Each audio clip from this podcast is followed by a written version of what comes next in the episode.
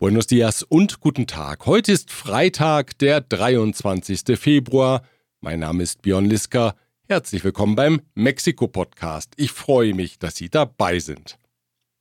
700.000 Menschen haben am vergangenen Sonntag auf dem Zocalo der Hauptstadt für den Erhalt der Demokratie protestiert und gegen die Vorschläge von Präsident Andrés Manuel López Obrador, die Verfassung zu ändern und demokratische Gegengewichte zu schwächen. Einziger Redner war Lorenzo Córdoba, der ehemalige Präsident des Bundeswahlinstituts INE. Er sagte, es sei die Zivilbevölkerung gewesen, die in den vergangenen Jahrzehnten die demokratischen Errungenschaften durchgesetzt habe. Nun sei es ihre Aufgabe, das Erreichte zu verteidigen. Las y los ciudadanos de este país, los que logramos esas conquistas en las últimas décadas. Y por eso es a nosotros a quienes nos corresponde defenderlas frente a los intentos por desmantelar lo que hemos construido. Por eso estamos aquí reunidos. Cordoba kritisierte, dass die amtierende Regierung seit Jahren versuche, die demokratische Balance aus dem Gleichgewicht zu bringen. Ihr Ziel sei es, der Regierungspartei Morena ein passgenaues System zu schaffen, das an die Einparteienherrschaft der PRI erinnere und an deren Kontrollmechanismen. Estamos frente a un proyecto de reinstauración autoritaria que quiere regresarnos a las épocas de un partido hegemónico. Se busca que las elecciones sean organizadas y la justicia impartida por funcionarios y jueces electos con el apoyo del partido mayoritario.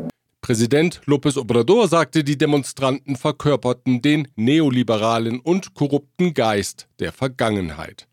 Sie wollten, dass die Eliten zurück an die Hebel der Macht kämen und hätten sich nur als Demokraten verkleidet.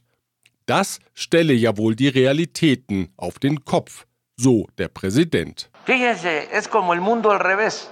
Ellos son los demócratas, nosotros somos la dictadura. Ähnliche Töne wie die von Lorenzo Córdoba erreichten den Präsidenten auch aus seinem ehemaligen politischen Umfeld. Der Politiker der Linkspartei PRD, Carlos Navarrete Ruiz, der viele Jahre lang eng mit López Obrador zusammengearbeitet hatte, sagte in dieser Woche in einem Interview, der Präsident konzentriere immer mehr Macht und gefährde die demokratischen Errungenschaften, die man in den vergangenen vier Jahrzehnten erreicht habe. Es un régimen autoritario donde un solo hombre, el presidente, concentra facultades y pretende concentrar más. Es una destrucción paulatina de la democracia que nos costó tanto tiempo construir en los últimos 40 años. In den Jahren bevor er Präsident wurde, habe ihn López Obradors einfache Art, sein unermüdlicher Einsatz für die Sache und seine Bodenhaftung begeistert, so Navarrete weiter. Y López Obrador me entusiasmó. Me entusiasmó su sencillez, su austeridad, su vocación por los pobres, un hombre trabajador como pocos he visto en mi vida. Was für ein Machtpolitiker López Obrador tatsächlich sei, das habe man zuvor nicht erkennen können, denn erst im Präsidentenamt habe dieser seine wahre Natur gezeigt. El poder presidencial hizo que brotara la esencia de Andrés Manuel López Obrador.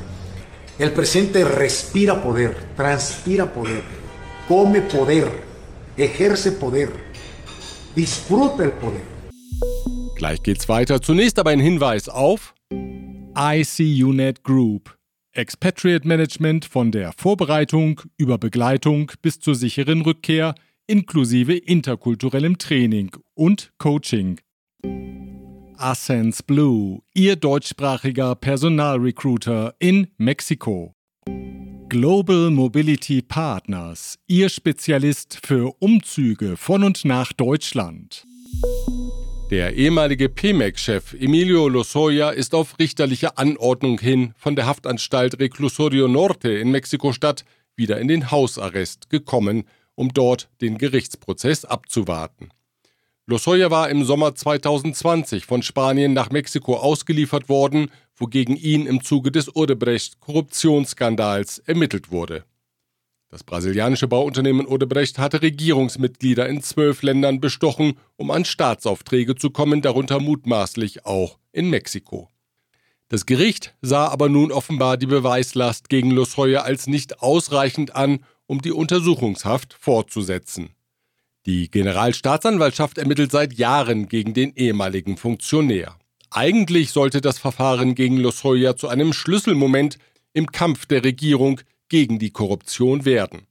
Doch allmählich läuft die Zeit ab. Präsident López Obrador kritisiert allerdings nicht die Staatsanwaltschaft, sondern die Justiz. Der nämlich fehle es, nachdem Norma Pina das Amt als Vorsitzende Richterin übernommen hat, an jeglicher Kontrolle von oben. Und das wiederum öffne Korruption und Einflussnahme in der Justiz Tür und Tor.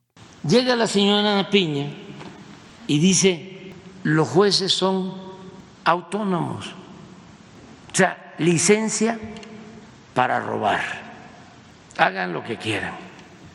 Wehmütig erinnert der Präsident an den Vorgänger von Pina, Arturo Saldívar. Der nämlich habe stets ein offenes Ohr für ihn gehabt. Cuando estaba el ministro Saldívar de presidente de la Corte, había más recato. Nosotros respetuosamente interveníamos. Und mehr noch, so López Obrador, Saldívar habe die Hinweise des Präsidenten ernst genommen und entsprechend bei den Richtern vorgebracht. Cuando se daban estos hechos y estaba Saldívar, se hablaba con él y él podía, respetuoso de las autonomías, de los jueces, pero pensando en el interés general, pensando en la justicia, en proteger a los ciudadanos ante el crimen. Hablaba con el juez y le decía, cuidado con esto. Wenn der Präsident der Justiz die Richtung vorgibt, dann mag das im Einzelfall durchaus positive Auswirkungen haben. In der Sache ist es aber natürlich die Aushebelung der Gewaltenteilung. Das weiß auch Arturo Saldívar, der die Darstellung des Präsidenten umgehend zurückwies. Niemals, so sagte er am gestrigen Donnerstag, habe er nach einem Gespräch mit dem Präsidenten Einfluss auf Richter genommen. Da habe der Präsident wohl etwas falsch verstanden. Die New York Times hat gestern einen Artikel veröffentlicht, in dem über mögliche Geldzahlungen von mexikanischen Kartellen an das Umfeld von Präsident López Obrador berichtet wird. Hinweise darauf, dass Präsident López Obrador selbst solche Kontakte pflegte, gebe es aber nicht.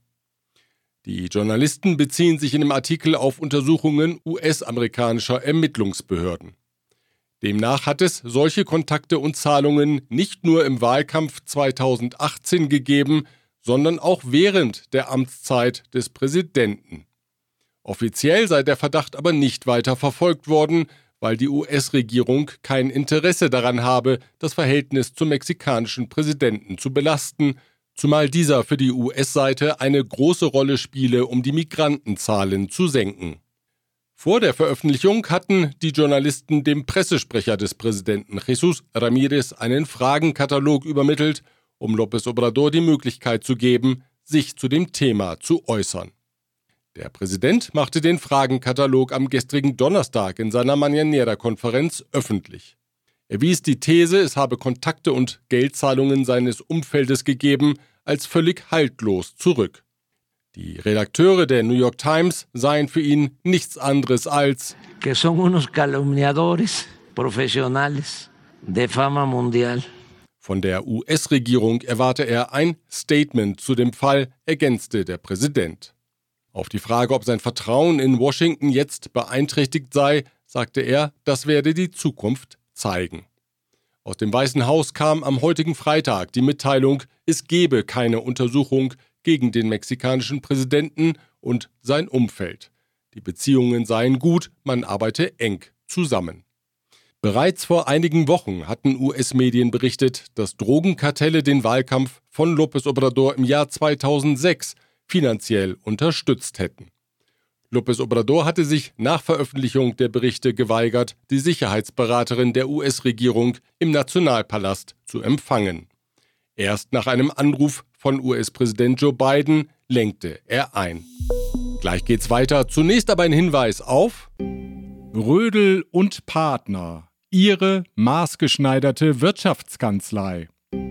Protection Dynamica, Ihr deutschsprachiger Versicherungsmakler mit internationaler Erfahrung, seit 67 Jahren vertrauensvoll an der Seite von Privat- und Firmenkunden.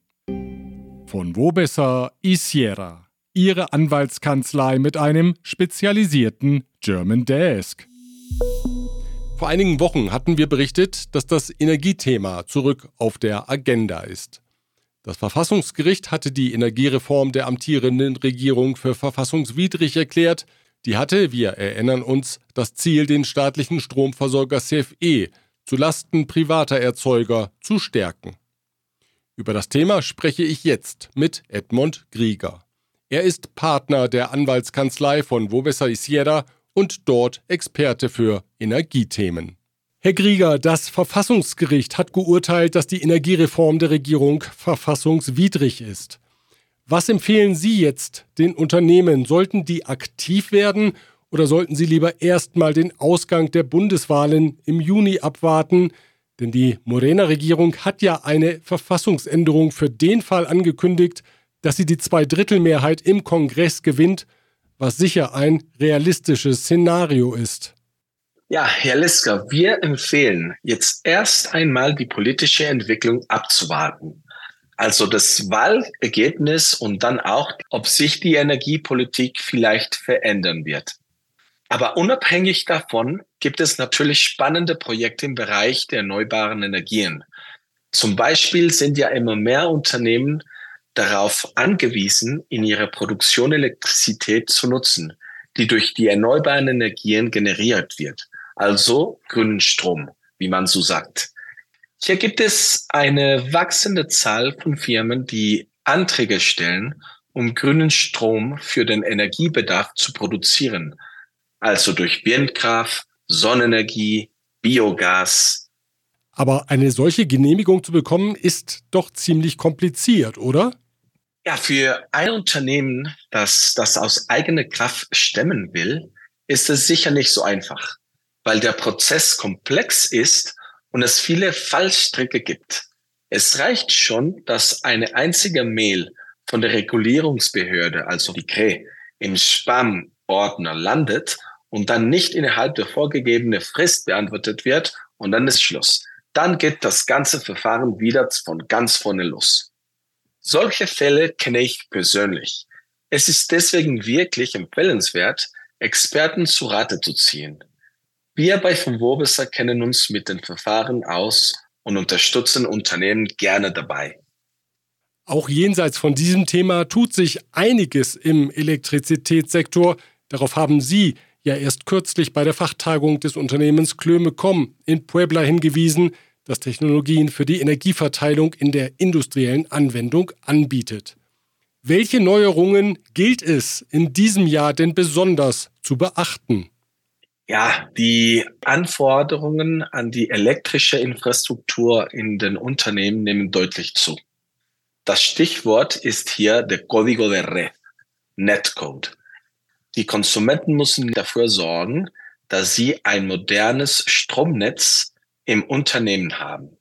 Wer sich um das Thema nicht kümmert, der kann bestraft werden. Bei mutwilligen schweren Versäumnisse reicht das Strafmaß bis hin zu zehn Prozent des im Vorjahr erzielten Bruttoertrags. Es sind also echt substanzielle Strafen. Im Moment gilt übrigens der Código de Red 2.0. Ende des Jahres soll schon der Código de Red 3.0 in Kraft treten. Wer das mit einem alten System umsetzen will, der hat ein richtiges Problem. Deswegen sollten sich die Unternehmen jetzt ernsthaft mit dem Thema beschäftigen. Empfiehlt der Anwalt Edmund Grieger. Er ist Partner in der Kanzlei von Wobesser Isiera und dort Experte für Energiethemen. Die Regierung will den Wassermangel in der Hauptstadt durch das Bohren neuer Brunnen abmildern. Die Maßnahme soll die Wasserversorgung binnen Jahresfrist um ein Drittel erhöhen. Gebohrt werden soll vor allem in der Nähe des neuen Hauptstadtflughafens AIFA in Zumpango, wo größere Grundwasservorkommen vermutet werden.